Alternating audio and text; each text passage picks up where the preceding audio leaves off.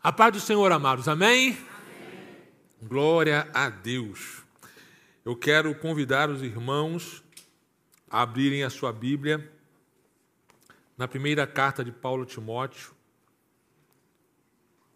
capítulo 4.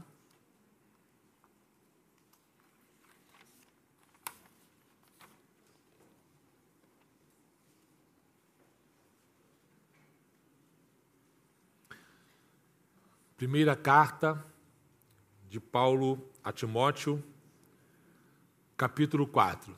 Amém? E misericórdia. Amém? Amém? Amém. Glória a Deus.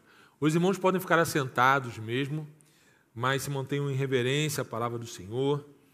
É, eu vou pedir para você, se você tiver com o telefone fora do Vibracal, que você coloque o telefone no Vibracal, porque Atrapalha pra caramba, gente, isso, sabe?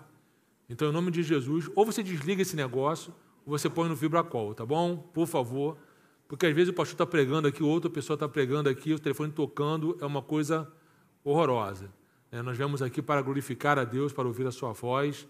Então, não é hora de você ficar com o telefone ligado, vibrando, é, tocando por aí. Amém, amados? Capítulo 4, versos 1 e 2. Mas o Espírito expressamente diz que nos últimos tempos alguns deixarão a fé, dando ouvidos a espíritos enganadores e a doutrinas de demônios, falando mentiras em hipocrisia, tendo a sua própria consciência cauterizada com ferro quente. Amém? Apenas até aqui. Quero orar mais uma vez. Pai, em nome de Jesus nós te ofertamos, ó Deus, agora há pouco, a nossa oferta de adoração cantada. Nós te ofertamos, ó Deus, através dos dízimos e ofertas alçadas. Mas agora clamamos que o Senhor fale conosco. Queremos ouvir a Sua voz. Então, tira todo impedimento, ó Deus, que possa haver.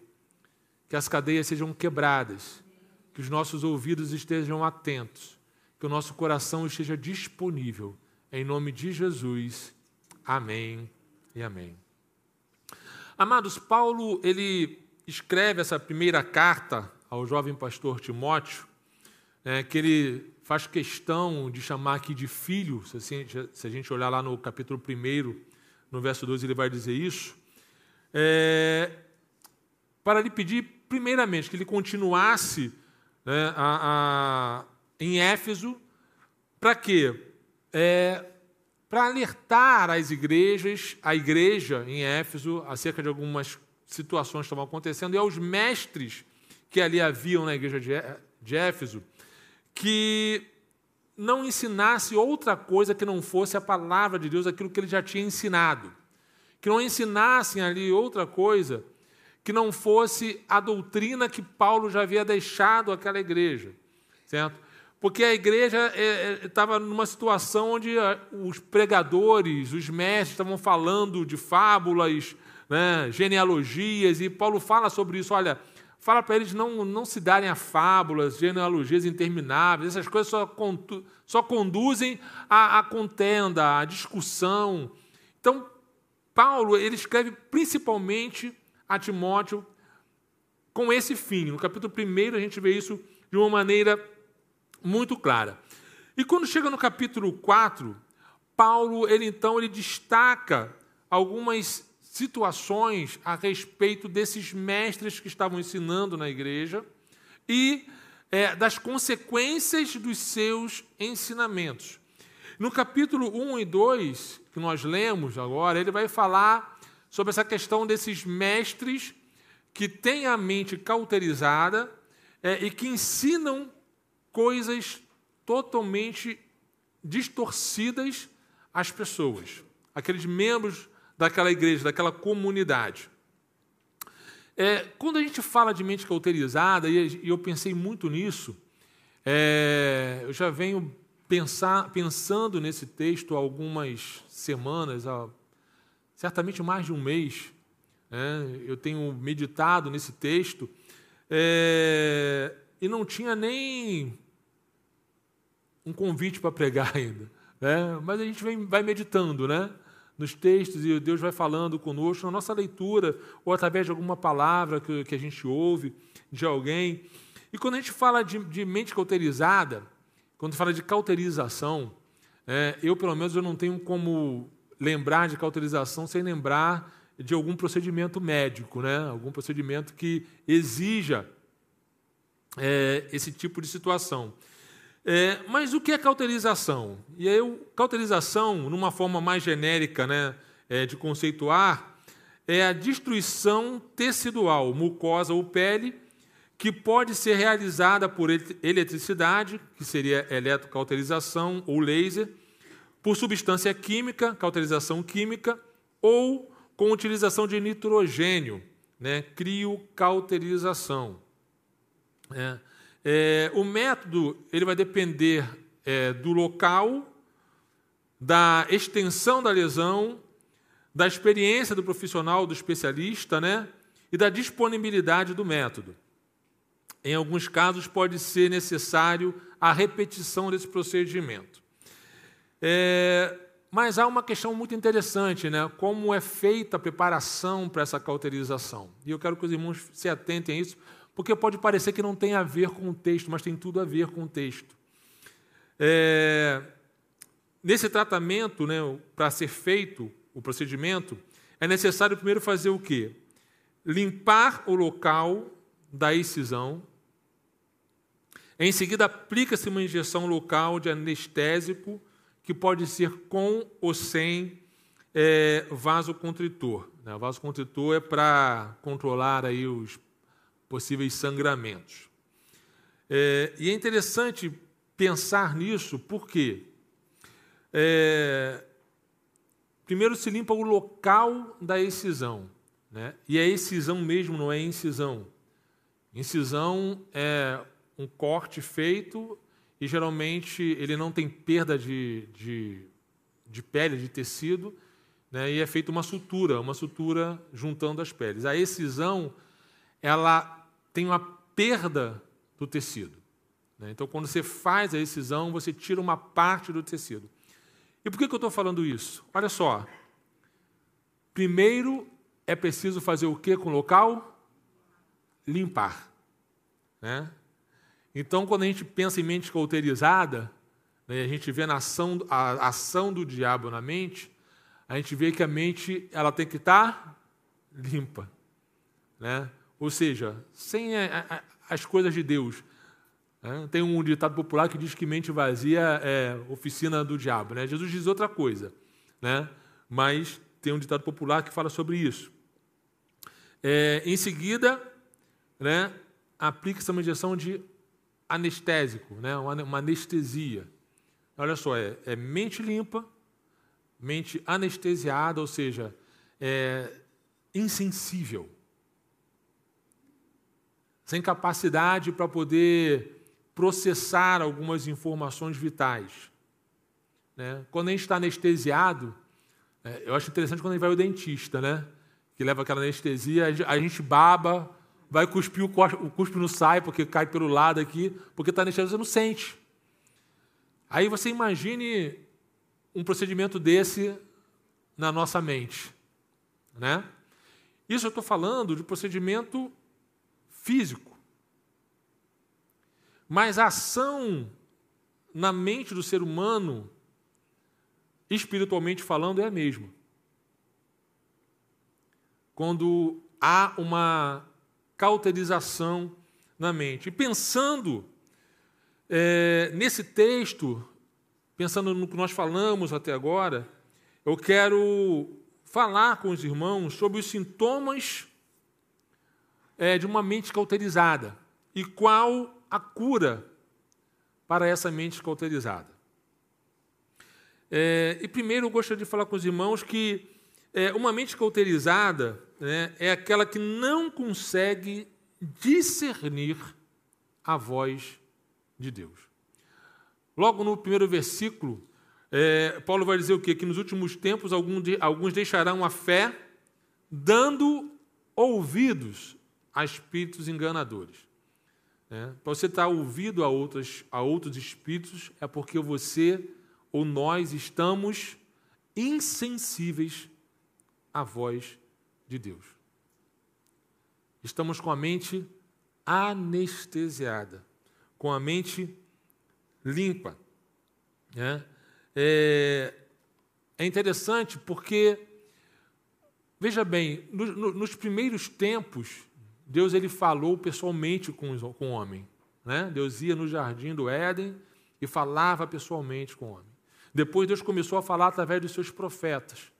Depois Deus falou através da sua palavra pelo Espírito Santo. Né? E continua falando pela sua palavra através do Espírito Santo, ou através da sua palavra pelo Espírito Santo. É... E o que, que a gente tem ouvido hoje da voz de Deus? Como nós temos ouvido e entendido a voz de Deus? Se é que de fato temos ouvido a voz de Deus. A mente insensível, ela não consegue discernir. Veja Abraão. Abraão ele estava numa situação quando ele foi chamado no meio de vários deuses, mas ele conseguiu discernir no meio daquele montão de deuses a voz de alguém que era diferente. Alguém que o chamou para uma vida nova, para uma vida totalmente diferente daquilo que ele havia experimentado até então. E como isso se dá na nossa mente? Como isso se dá na nossa vida? como uma mente, essa mente cauterizada é, é, acontece, como acontece essa questão de nós não conseguirmos discernir a voz de Deus de uma maneira plena, de uma maneira que nós possamos agir de acordo com aquilo que as Escrituras nos orientam. Porque, veja bem, quando nós não conseguimos ouvir a voz de Deus ou não discernimos a voz de Deus, nós começamos a agir de maneira diferente daquilo que a Bíblia nos orienta, daquilo que a palavra nos orienta a fazer. É, e é fácil a gente identificar uma situação como essa. Por exemplo, é, a prova nos revela né, que a gente não deve, por exemplo, é, andar em julgo desigual. Abra a sua Bíblia, na segunda carta de Paulo aos Coríntios, volta lá um pouquinho. Capítulo 6, da segunda carta de Paulo aos Coríntios. Capítulo 14. Ele vai dizer assim: é, Não estejais, unidos em julgo desigual. É bem conhecido esse texto. Capítulo 6, verso de número 14. Eu falei capítulo 14? Desculpa. Capítulo 6, verso de número 14. Segunda carta de Paulo aos Coríntios. Não estejais unidos em julgo desigual com incrédulos, pois que companheirismo tem a justiça com a injustiça? Ou que comunhão tem a luz com as trevas? E que harmonia há entre Cristo e Belial? Ou que parte tem o crente com o infiel? E que acordo tem o templo de Deus com os ídolos? porque vós sois templo do Deus vivo, como Deus disse: Eu habitarei neles e andarei entre eles, e eu serei o seu Deus, e eles serão o meu povo. Quando nós olhamos esse texto, nós pensamos primeiramente no julgo desigual com a questão de, de casamento, né? Casar um crente com um descrente. Mas julgo desigual aqui é tudo aquilo que nos coloca numa situação de confronto com a palavra de Deus.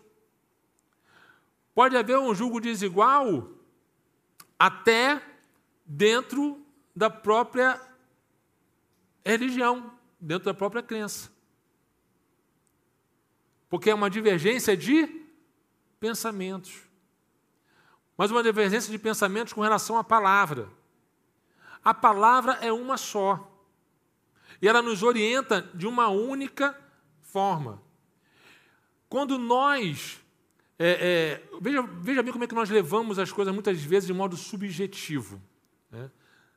Não tem nada a ver. A gente olha para esse. Ah, pastor, mas não tem nada a ver. A palavra diz que a gente não deve se colocar em julgo desigual, que não há comunhão entre luz e trevas. E aí eu faço uma sociedade como crente, com o incrédulo. Vai dar certo? Pô, mas não tem nada a ver, pastor. Sociedade, sociedade. Mas a Bíblia diz que não é para você fazer. A gente tem a mente cauterizada, a gente entende que tem a mente cauterizada quando essas, a palavra que nos é revelada, ela começa a ser subjetiva para nós, a não ter mais tanta relevância. Muita coisa não tem nada a ver. Eu lembro de, de uma época que eu era adolescente, antes um pouco de entrar na juventude, aqui na igreja, e sabe que eu gostava muito? De rock. É. Nunca fui roqueiro, não, mas eu gostava de ouvir rock. É. Então tinha um monte de LP de rock, na época não tinha CD, né? O pessoal novo nem conhece isso, né? aquele bolachão. É, o long play. Né? Aquele bolachão e gostava de rock. Só que tinha uma turma aqui na igreja que eles começaram a me ensinar algumas coisas. Era, eram aqueles que não valiam nada, para alguns, né? não valiam nada, flor que se cheirasse. Mas esses eram, eram aqueles que me acolhiam mais, na época de adolescente. Né?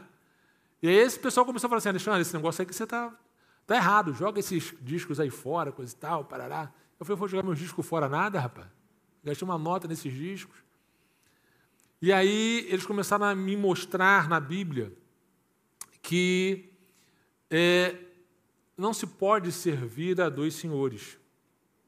Pode parecer uma bobagem.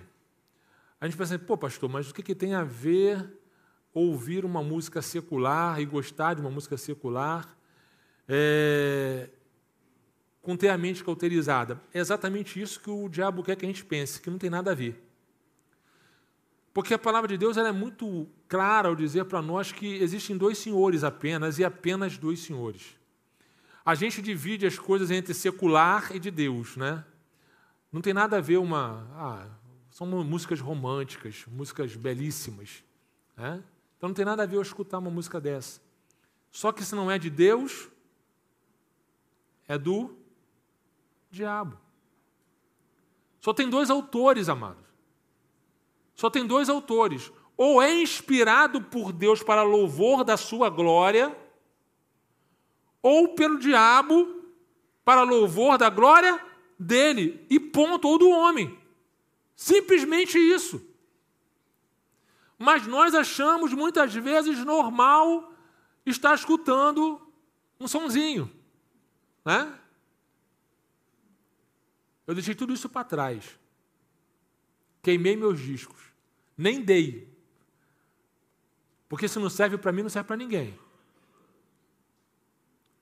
O mesmo lábio que adora Deus não pode ser usado para adorar outros deuses.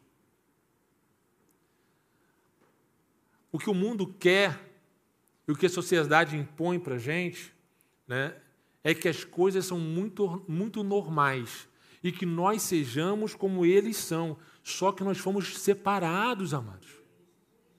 Nós não somos mais iguais. Nós éramos do mundo, mas o Senhor nos resgatou do mundo. Nós vivemos nesse mundo, mas não pertencemos a Ele. Temos um Senhor e Deus. Nós, quando chegarmos diante do Cordeiro, diante do trono de Deus, nós vamos adorá-lo dia e noite, todos os dias. E não vão ser com músicas que nós escutamos aqui, que não são músicas cristãs, músicas de adoração a Deus. Não são com essas, com essas músicas não são que nós, nós vamos adorar a Deus. Ninguém vai adorar a Deus com pagode, com sambinha, muito menos com funk. Né? Não vai. A palavra de Deus diz que Jesus, quando estava no monte com os seus discípulos, ele orava, cantava louvores, cantava salmos. Salmos. Na ceia, na Santa Ceia, Jesus estava ali, partiu o pão, Jesus deu graças, comeram, beberam e cantaram louvores, salmos. Nos nossos lábios, precisam estar cânticos de louvor e adoração ao Senhor. até palavras que nós falamos muitas vezes, amados.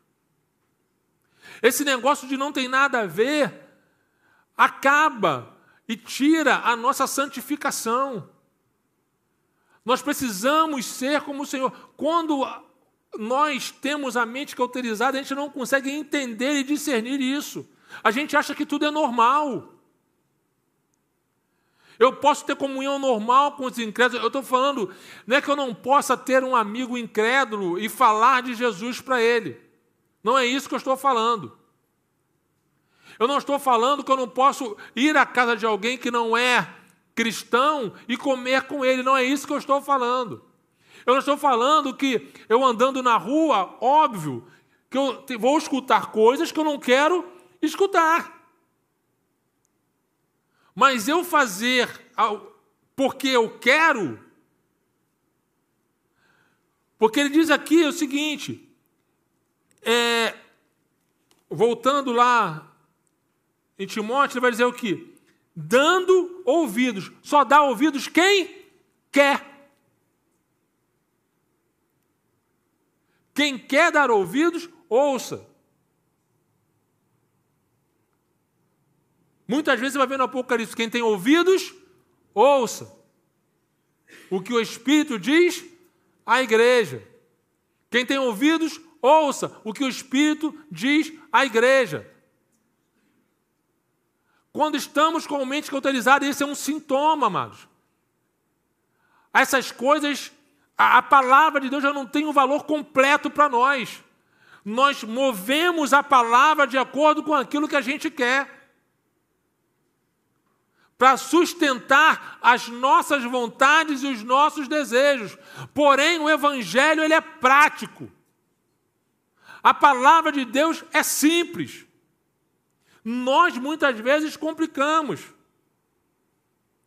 Uma vez eu estava no trabalho e uma menina perguntou para mim assim: Alexandre, é, o que, que você acha de tatuagens? Não quero mexer com ninguém que tenha tatuagem, não. Você tem tatuagem? Amém. Fica com a sua tatuagem, o problema é seu. Ok? e aí, ela falou assim: Você acha que eu posso fazer? Eu falei: ó, A Bíblia diz para a gente não marcar nosso corpo. Se a Bíblia diz para a gente não marcar nosso corpo, não faça tatuagem. tatuagem. Mas meu pastor disse que eu posso. Então você está me perguntando para quê? Ou seu pastor não lê a Bíblia, ou tem algum problema. Amado, olha só, se você se converteu, se tem sua tatuagem, depois que você se converteu, cara, não tem como tirar. Tá aí, ficou aí, você vai conviver com isso, mas você é nova criatura, amém? Ponto. Agora, nós que somos transformados, aí vem aquele que diz assim: mas a palavra de Deus diz que Jesus tem na sua coxa Rei dos Reis e Senhor dos Senhores. Eu vou te perguntar: você é Jesus? Não é. Fica inventando coisa. Meu corpo, minhas regras. Esse é o pensamento mais demoníaco da face da terra. Porque, uma vez que nós somos transformados, esse corpo já não pertence mais a mim. Nós somos templo do Espírito Santo e precisamos cuidar desse corpo como templos do Espírito Santo, não é mais meu. É dele. É para a glória dele, é para a honra dele. Então, nossa mente não pode estar pensando naquilo que é daqui. Paulo diz: olha, pensai naquilo que é do alto. É nessas coisas que nós devemos pensar. Esquece o terreno, porque o terreno é temporário. O importante é como nós marcamos a nossa vida para viver a eternidade. E se nós caminhamos para a eternidade, precisamos ter a nossa mente como a mente de Cristo. não vivendo devagando em um monte de pensamentos errados, contrários àquilo que a palavra diz.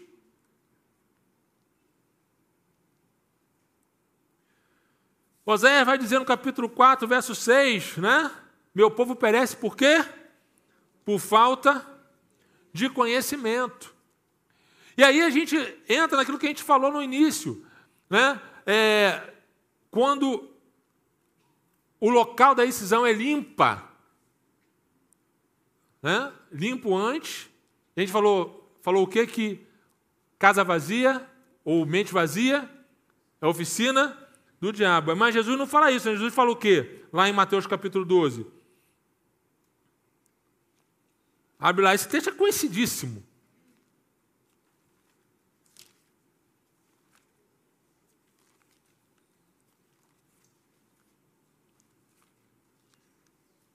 Quando a casa está vazia,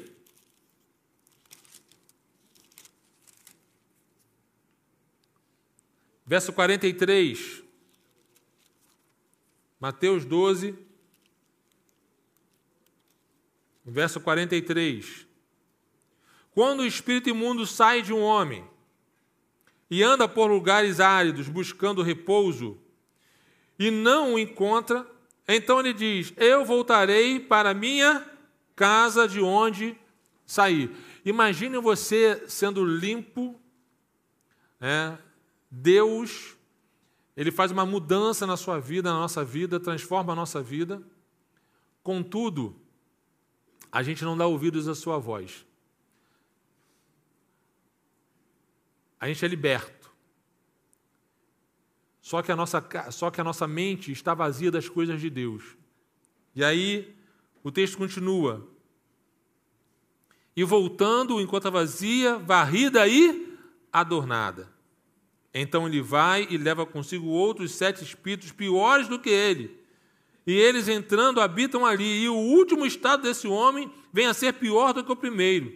Assim também há de acontecer a esta geração perversa. Quando eu leio esse texto, amados, e vejo isso, né, é, se na nossa mente, se a gente não se alimenta com a palavra, se a palavra não faz parte de nós, e eu lembro de Jesus falando: olha, é, é, a, a palavra para mim é alimento. Ele fala, né? A palavra é alimento. Se a palavra para nós não for alimento, se não estiver na nossa mente aquilo que é do alto, aquilo que a palavra nos revela, se nós não estivermos limpos de dentro para fora, porque a palavra nos limpa, mas ela permanece em nós, se isso não está firme em nossa mente, no nosso coração, Satanás começa a fazer bagunça. Porque muitas vezes a gente acha que precisa estar endemoniado para fazer o que o diabo quer e não é verdade. Não é verdade o diabo age na mente, muitas vezes. Às vezes a gente pergunta, mas como assim na mente? Pode um crente ficar endemoniado? Não. Alguns acreditam que sim. Eu não acredito nisso. É uma lei da física. Né? Dois corpos não habitam o mesmo lugar no espaço, não tem como. Se você tem um Espírito de Deus, Satanás não vai entrar e se manifestar. É físico. Contudo, Satanás pode atacar a mente. Foi assim que ele atacou Eva. Foi assim que ele atacou a mente de Pedro. É que num, momento ele diz: Tu és o Cristo, filho de Deus vivo. No outro, no outro momento seguinte ele diz assim: Não, você não vai morrer de jeito nenhum. Não vou deixar. E aí Jesus diz assim: A reda de mim, Satanás, está achando que está expulsando o demônio de Pedro. Não é não. Sugestões na mente. E se a nossa mente estiver vazia, não estiver pensando naquilo que é do alto, não estiver cheio daquilo que é do alto, pode ter certeza que isso é um sintoma de mente cauterizada. Quando nós começamos a dar ouvido a outras vozes, é um sintoma de mente cauterizada. Em segundo lugar, uma pessoa com a mente cauterizada é aquela que acata ensinamentos que não condizem com as Escrituras uma coisa está ligada à outra. Né? Se, eu estou, se, eu, se eu estou com a mente vazia, eu não consigo discernir a voz de Deus porque Deus não está em mim, de alguma forma, eu começo, eu começo a estar com a mente adormecida. Em seguida, o, o outro passo é acatar aquilo que é dito por outras pessoas, que é o que estava acontecendo aqui. Ou que Paulo diz que pode acontecer. Ele fala assim: ó, alguns deixarão a fé. Deixarão a fé. Isso não acontece, não, amados. Muita gente deixa a fé por dar ouvidos àquilo que não é de Deus. Acredita em tudo. A culpa é do pastor? Não. A culpa é nossa que não nos empenhamos em meditar na palavra, em aprender a palavra, e aí começamos a cair em contos, em, em, em fábulas, em genealogias, em coisas que não condizem com a Escritura e que não levam a lugar nenhum. E aí a gente sempre, de vez em quando a gente fala isso aqui, né? Aí entra no conto do sabão do lavandeiro, lá da, da, da Igreja da Graça, né? E aí eu vou falar nome de igreja mesmo, ou não tem um problema não, né? Sabão do lavandeiro, que você vai, vai comprar o pacote de sabão para se lavar e ficar purificado. A palavra de Deus diz que o sangue de Jesus nos purifica de todo pecado, não precisa de sabão de lavandeiro nenhum. Aí você começa a comprar lencinho lá do cara do chapéu, né? Para ser curado e ser abençoado.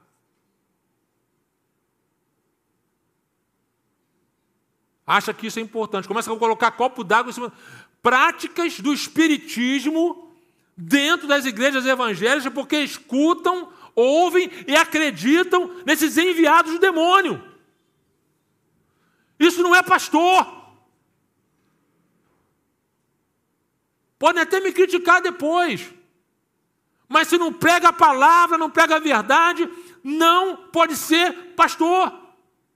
Não pode ser nem crente. O que é vivo para nós, o que traz esperança para nós, o que traz vida para nós, é essa palavra viva aqui. Não é o que eu digo, não é o que o meu pastor diz que eu amo, mas é o que Deus fala através dele, pela palavra. E qualquer um que subir aqui para falar a palavra, se não for palavra de Deus, foge. Foge disso.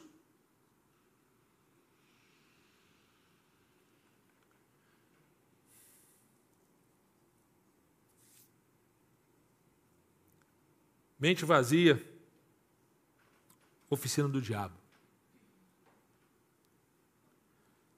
Sabe, amados?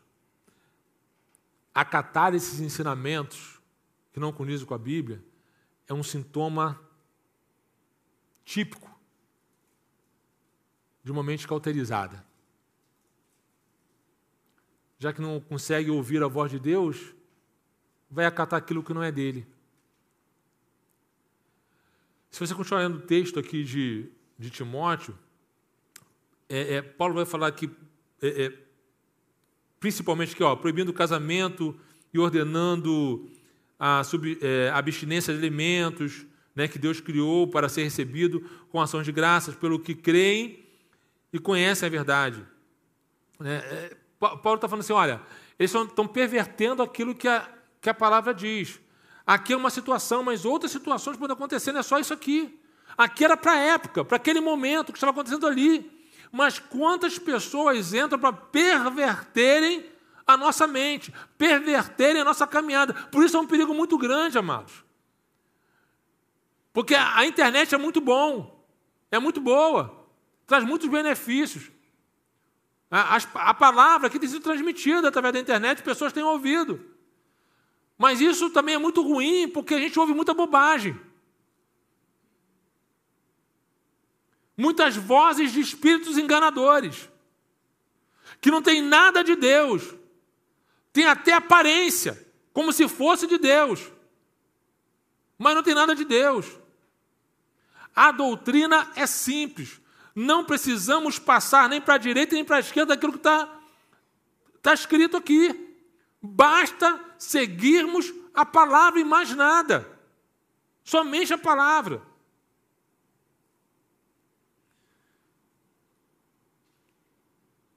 Para encerrar, uma pessoa que tem a mente cauterizada é aquela que ensina mentiras demoníacas como se fossem verdades bíblicas. Verso 2, né? Falando mentiras em hipocrisia, tendo a sua própria consciência cauterizada com ferro. A gente viu que é, é tirado uma parte do tecido, né? quando tem a cauterização. É, quando a nossa mente é cauterizada, não temos mais a mente de Cristo, é porque essa cauterização ela vai arrancando da gente aquilo que é fundamental da palavra. E não pense que isso acontece instantaneamente, não. Isso vai acontecendo aos poucos. É, a gente vai ouvindo e vai ensinando palavras que não são palavras de Deus. Porque quem ouve e acredita naquilo, naquela mentira, acaba ensinando aquela mentira. Já viu aquele negócio que eu ouvi dizer? Né? Fulano me falou. E aí você fala, olha, Fulano me falou que isso é assim. Você transmite para outra pessoa, outra pessoa vai falar a mesma coisa. Olha, Fulano me falou que isso é assim. Conte uma mentira muitas vezes e essa mentira acaba se tornando mentira. Continua sendo mentira. Vai ser como se fosse verdade, mas continua sendo mentira. Vai ser como se fosse porque as pessoas vão acreditar. Então, a tendência da pessoa que já está com a mente totalmente cauterizada é ensinar mentiras demoníacas como se fossem verdades bíblicas. E aí por isso que Paulo, ele, ele diz aqui, olha, vão dizer que não se deve casar, vão dizer que não se deve comer isso, comer aquilo. Nós somos libertos, amém? Case uma vez só, em nome de Jesus. Certo? Se possível, uma vez só. Ok? Uma vez só. Coma de tudo. Dê graças e coma. Né? não somos judeus, podemos comer carne de porco, camarão, baiacu para quem gosta, tem que tomar cuidado, certo? Então você pode comer qualquer coisa, qualquer coisa, dá graças e manda para dentro. Deus criou para que nós pudéssemos consumir. Deus fez isso para nós, para o nosso bem. E aí tem gente ensinando que não se pode comer. É, aí daqui a pouco tem um monte de crente vegano, crente vegetariano, porque não pode comer. Sei lá, cara, pelo amor de Deus. Gente. Se carne fosse ruim, né, Jesus não comia carneiro, ovelha. Churrasco de judeu naquela época era uma ovelhinha, um cabritinho. Carne. Leite.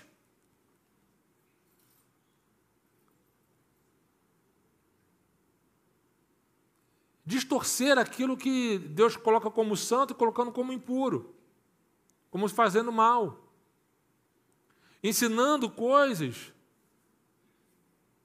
que vão contra a Escritura. É interessante que é, o que Paulo diz a Tito, né, sobre essas pessoas, porque também há muitos insubordinados. Tito, capítulo 1, verso 10, ele vai dizer assim: Porque também há muitos insubordinados que falam coisas vãs e enganadores, especialmente aqueles da circuncisão. Ele não fala que são enganadores de fora. Ele fala que tem gente de dentro. Então precisamos tomar cuidado até com aquilo que nós recebemos de dentro, é de dentro da igreja de sete pontos que eu estou falando da comunidade cristã como um todo. Porque nem tudo que vem da comunidade cristã como um todo é de Deus. Amém? Estou entendendo? Nem tudo que vem da comunidade cristã como um todo é de Deus. Tem, como já falamos aqui, tem um monte de gente falando um monte de bobagem. Ensinando um monte de coisas que não são da parte de Deus. E Paulo, e Paulo adverte a Tito aqui, ó, especialmente aquele, especialmente aqueles que são da circuncisão.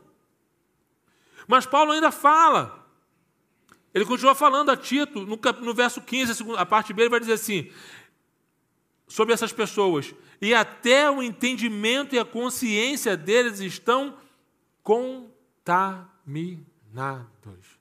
Essas pessoas que ensinam inverdades ou ensinam, verdade, eh, ensinam coisas demoníacas, como se fossem ensinamentos bíblicos, a palavra de Deus diz que o pensamento dele, a consciência dessas pessoas estão contaminadas. E muitas vezes, para essas consciências, mas não tem mais solução. Se não for uma ação eficaz do Espírito Santo e a pessoa querendo. Porque nós já vimos aqui, logo no início da leitura, né, que as pessoas entram nesse, nessa situação porque elas querem. Dão ouvidos a outros espíritos porque querem. Porque não estão cheios do Espírito de Deus. Precisamos nos encher do, do Espírito de Deus. E ainda em Tito, Tito, capítulo 3, verso 11, Paulo vai falar sobre essas pessoas ainda. Sabendo que tal está pervertido e está pecando, estando a si mesmo condenado. Tito diz que não tem salvação para essa pessoa. Porque ensina mentira. E aí a gente sempre pensa, e eu tenho falado muito disso, né, na, minha, na minha preocupação daquele do último dia, né, dos milhares e milhares lá que João vê. 1% da população mundial já é milhares de milhares. Jesus, naquele dia, ele diz assim: Olha, é, é, as pessoas vão chegar até ele e vão dizer assim: Senhor, no seu, no seu nome nós profetizamos, no seu nome nós expulsamos demônios, no seu, no seu nome nós curamos. E o Senhor vai dizer assim: Afastem-se de mim, vós que praticais a iniquidade, porque eu não vos conheço. Ele está falando aqui de de gente que não é de igreja? Não. Ele está falando aqui de pastores, de profetas ou supostos pastores, supostos profetas, supostos homens de Deus, porque aqueles que são de verdade vão entrar no reino. Ele está falando aqui de supostos, aqueles que parecem, mas não são. Aqueles que estão no meio do povo de Deus, vestindo roupa de pastor, mas são lobos. São salteadores. É gente que só quer se aproveitar do rebanho, mas não traz palavra de vida, leva o rebanho para a morte. É dessas pessoas que Jesus fala. Mas, pastor, qual é a solução então para esse mal? Abra lá sua carta, sua, sua, a sua Bíblia. Primeira carta de Paulo aos Coríntios, capítulo 2.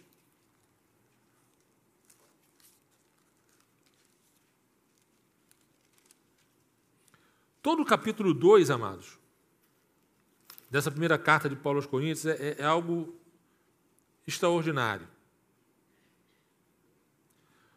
Porque Paulo ele começa falando no, no versículo 1 e eu, irmãos, quando eu fui até vós, não fui com excelência de discurso ou de sabedoria, declarando-vos o testemunho de Deus.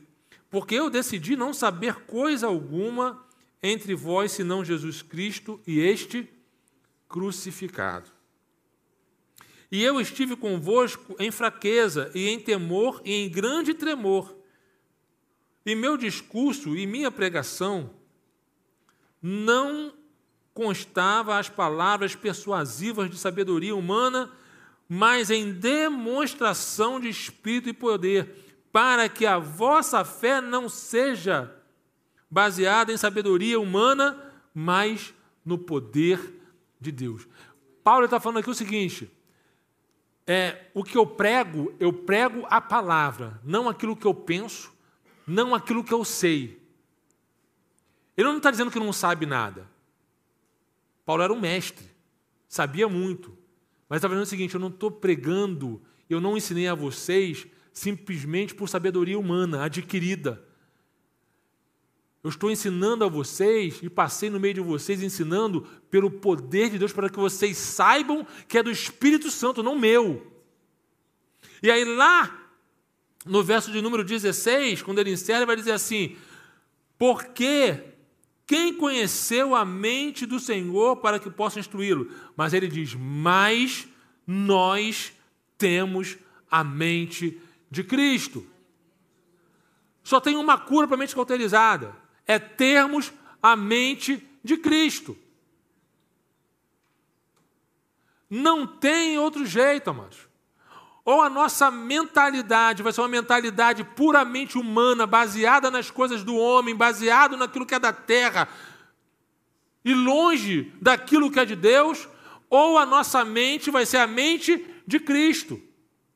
A mente de Cristo, quem tem a mente de Cristo, pensa como ele, porque pensa baseado simplesmente nas Escrituras, em mais nada. Não é em achismo humano, não é em sabedoria humana, não é em ensinamentos de universidades, é no poder de Deus, pelo Espírito Santo, que é ensinado a nós, o Espírito Santo que está em nós e fala conosco e nos ensina da parte de Deus e diz quem nós somos quando estamos nele. Eu gosto muito quando Paulo diz assim: se é que de fato tens o Espírito. Ele está falando isso por uma situação na igreja, porque a igreja precisa viver como igreja. Não é simplesmente na comunhão e na comunidade do corpo mas viver como igreja, pensando como igreja, pensando como Cristo. Nós falamos aqui, né, nós fomos transformados. A, a nossa transformação é de dentro para fora, amados. Quando Jesus chegou, ele chegou mudando tudo, até o nosso pensamento. Se o nosso pensamento não é mudado, se eu pensava de um jeito antes de conhecer a Cristo, e continuo pensando da mesma forma, tem coisa errada. Porque Cristo chega mudando tudo. Ele não bagunça nada, não, ele arruma tudo. Ele arruma nossos pensamentos, arruma nossos questionamentos, arruma as nossas decisões. Ele molda a nossa vida para que sejamos como Ele. Paulo diz: Olha, eu agora conheço em parte, mas eu vou conhecê-lo assim como sou conhecido. Hoje nós vemos um espelho, quando nós falamos de ter a mente de Cristo, é agir segundo as Escrituras. A palavra de Deus é o próprio Cristo. João vai dizer isso. Né? A palavra se fez carne, o Verbo se fez carne e habitou entre nós.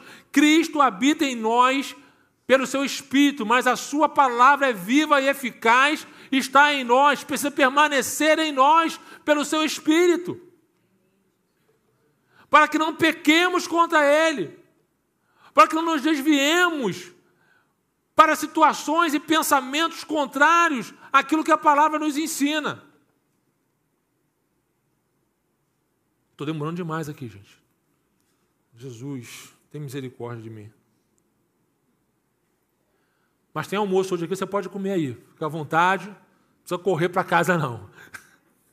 Amém? Se não tiver dinheiro, fala com o Léo. Não é para ele pagar, não, tá? É para poder anotar lá e você pagar depois. então, apenas uma aplicação para esse texto que eu quero deixar para os irmãos. Uma vez que entendemos que algumas atitudes demonstram sintomas de uma mente cauterizada e sabemos quem é esta cura ou quem é a cura, que possamos buscar ter a mente de Cristo. Além do texto de 1 Coríntios, é, o apóstolo Paulo afirma: o objetivo do mandamento é o amor. Ele fala em Timóteo, né? Primeira carta de Paulo Timóteo que nós lemos, capítulo 1, verso 5. O objetivo do mandamento, deste mandamento, é o amor, que procede de um coração puro e de quê? Uma boa consciência e de uma fé não fingida. O mandamento, de, o final de tudo isso, o nosso proceder é o amor que procede de um coração puro e de uma boa consciência e de uma fé não fingida. Se nós temos o coração puro, temos a mente em Cristo, a nossa fé não pode ser fingida, não pode ser falsa. Tem que ser uma fé verdadeira. Tem que ser uma fé que realmente não necessariamente mova montanhas, mas que faça com que nós andemos de maneira diferente. Caminhemos de forma diferente, como Cristo quer que a gente caminhe. Feche seus olhos. Quero orar por você.